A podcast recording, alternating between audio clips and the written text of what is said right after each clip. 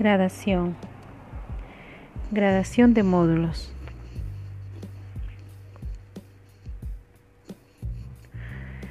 La gradación es una experiencia visual diaria. Las cosas que están cerca de nosotros parecen grandes y las lejanas parecen pequeñas. Si miramos desde abajo de un edificio alto, con una fachada de ventanas iguales, el cambio en el tamaño de las ventanas sugiere una ley de la gradación. Gradación de módulos. Dentro de una estructura de repetición, los módulos pueden ser utilizados en gradación.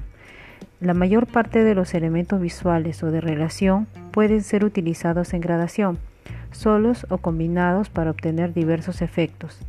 Esto supone que los módulos pueden tener gradación de figura, de tamaño, de color, de textura, de dirección, de posición, de espacio y de gravedad. Sin embargo, tres de estos elementos serán descartados de la presente consideración. Uno es el color, que está más allá del objeto de nuestro estudio. Otro es la textura, que será considerada más adelante. El tercero es la gravedad, que depende de los efectos producidos por otros elementos. Eliminados estos, los restantes pueden reunirse en tres grupos principales, gradación en el plano, gradación espacial y gradación de la figura. Estas tres eh, formas de gradación o grupos principales las veremos en clase. Ahora les voy a hablar acerca del camino de la gradación. Toda forma puede ser gradualmente cambiada, hasta convertirse en otra forma. ¿Cómo ocurre ese cambio? Es algo que queda determinado por el camino de la gradación que se elija. Hay múltiples caminos para la gradación. El diseñador puede escoger un camino de gradación en el plano, en el espacio, en la figura o en una combinación de ellos.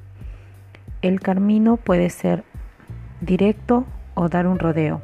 Por ejemplo, si deseamos cambiar un círculo, transformarlo en un triángulo por gradación de figura, el círculo puede ser estirado y apretado hasta ser cada vez más triangular. O puede ser recortado por tres lados hasta que se convierte en un triángulo. Por la gradación en el plano, el círculo puede ser elevado y seguido por un triángulo que habrá de ocupar toda la subdivisión estructural cuando el círculo haya desaparecido.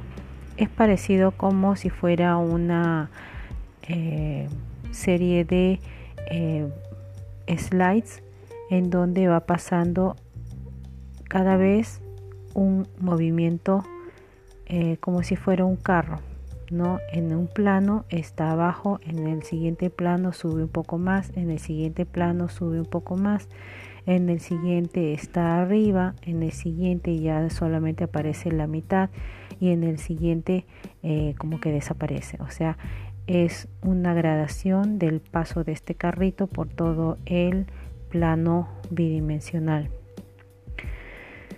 Por la gradación espacial, el círculo puede disminuir gradualmente mientras el triángulo también surge eh, simultáneamente.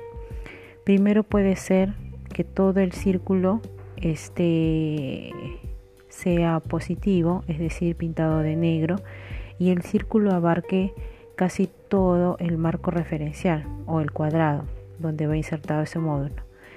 Pero poco a poco el círculo va haciéndose más pequeño, pero en el centro, como si fuera un ombligo, hay un punto que es un triángulo mientras que el círculo va haciéndose cada vez más pequeño y más pequeño, el que va creciendo es ese punto que está en el centro, que vendría a ser el triángulo, y va creciendo de blanco, cada vez más, cada vez más, cada vez más, ¿no? Entonces, hasta que haya una transformación de una figura a la otra. La velocidad de gradación. La cantidad de pasos requeridos para que una forma cambie de una situación a otra es la velocidad de gradación. Cuando los pasos son muy pocos, la velocidad es rápida y cuando son muchos, la velocidad es lenta. La velocidad de gradación depende de los efectos que ustedes como diseñadores quieran obtener. Una gradación rápida provoca saltos visuales, mientras que una gradación lenta evoluciona lentamente y a veces casi es imperceptible. La ilusión óptica es habitualmente el resultado de la gradación lenta. Es necesario señalar que la gradación rápida debe ser utilizada con gran cautela.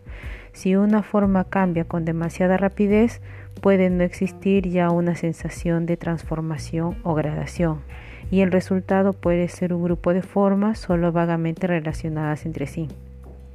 En realidad no podremos cambiar efectivamente un círculo en un triángulo con menos de 5 pasos porque normalmente ello requiere como 10 o más.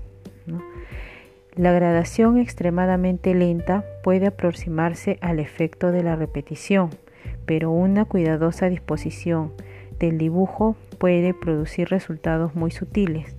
Eso quiere decir que la velocidad de la gradación es la velocidad en tomas, cómo se va a ir transformando ¿no? a través de estos dibujos de un círculo a un triángulo. Entonces, mientras más pasos de transformación lo coloquemos, va a ser más lenta. Y eso eh, significa que se va a ver más la transformación. Pero si hacemos solamente tres, va a ser muy brusco el cambio y no va a ser creíble.